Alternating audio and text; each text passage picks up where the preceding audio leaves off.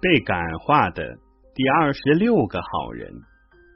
扎比特吹着口哨往前走着，此时他非常高兴，因为他刚得了一笔钱。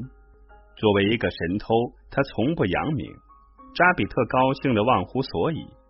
即使，在他的后面正跟着一个年轻人，年轻人想对他下手。终于，他逮到了一个机会，迅速走上前，把手伸进了扎比特的口袋里。然后迅速的把扎比特刚偷来的那笔钱偷走了。年轻人得手后，往自己口袋里一放，转身走了。扎比特根本不知道钱已经被人偷走了。他向前走去，他打算去酒吧好好喝一顿。然而，很快年轻人又走了回来。他拍了拍扎比特的肩膀，羞红了脸说：“先生，对不起，我刚才……”偷了你的钱，扎比特一惊，赶紧摸自己的口袋，钱果然不见了。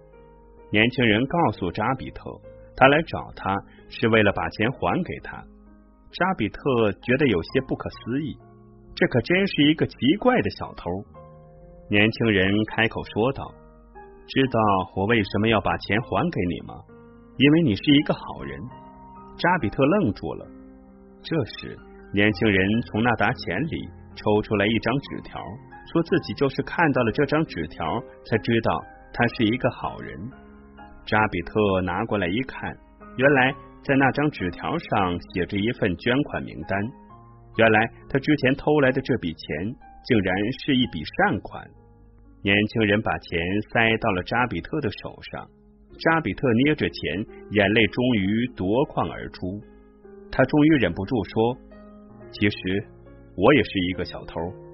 年轻人不由吃了一惊。天哪！你可得想办法还给主人。扎比特点着头说：“对，应该想办法把钱还给主人，不能让这位好心人受到伤害，要让这笔善款用到该用的地方去。”随后，扎比特又担心起来，自己送钱去警察局，那就等于承认自己是小偷。那可就有麻烦了。年轻人说愿意陪扎比特一起去警察局，说他们主动认错、知错能改，警察会公正执法，会对他们网开一面，不会为难他们。扎比特觉得年轻人说的对，知错就改，就不是大错，不是大错，那就没有什么好担心的了。然后扎比特和年轻人一起去了警察局。并交代了所犯下的罪行。鉴于他们知错能改，没有造成什么后果，警察并没有为难他们，只是教育了他们几句，就让他们走了。出了警察局，年轻人说：“幸好那些钱里有一张捐款名单，否则我肯定不会还给你。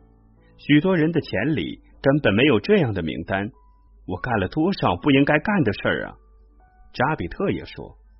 是啊，我也干了多少不应该干的事儿。希望警察凭着名单能尽快找到主人。从这以后，扎比特洗心革面，不再偷窃，成为了一个好人。他甚至不断的做着好事，不断的捐款，却总是不留名。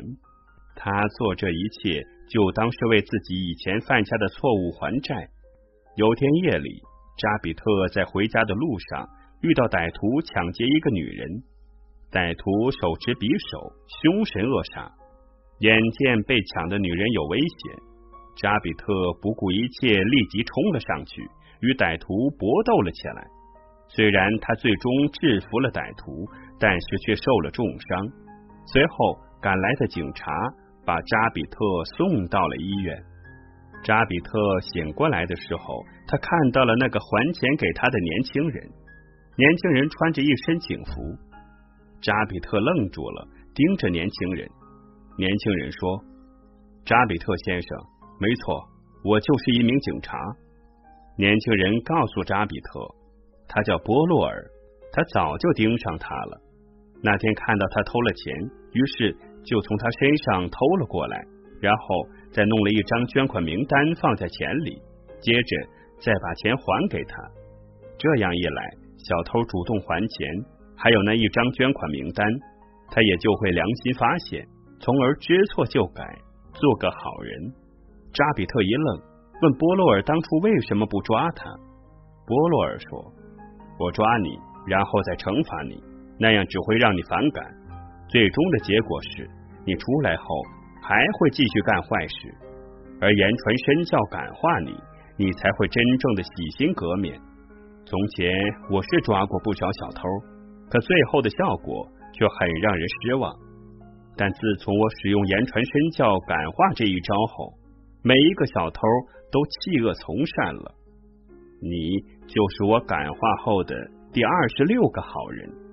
听了波洛尔的话，扎比特笑了。正是波洛尔的感化，他才成为了好人。